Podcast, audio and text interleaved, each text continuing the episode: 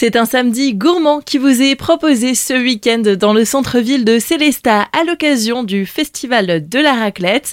On parle de cet événement aujourd'hui avec Laurence Dufox. Bonjour. Bonjour. Le festival de la raclette marque donc son retour ce samedi 28 octobre et cette fois-ci il s'est étendu sur trois places du centre-ville. Oui, le tant attendu festival de la raclette, euh, ça fait euh, depuis 2019 qu'on l'avait pu faire. Donc c'est ce festival qui a commencé au Fox sur la petite terrasse. Il y avait tellement de demandes qu'on l'avait euh, agrandi à la place d'Armes.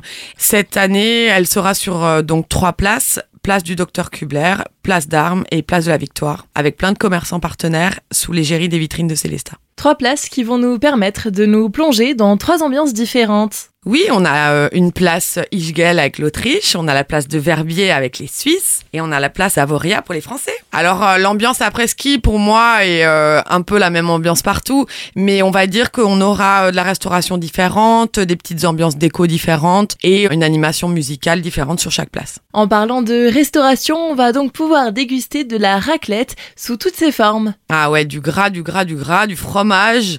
On aura bien sûr la raclette à son état la plus pure la raclette suisse sur la place d'Armes.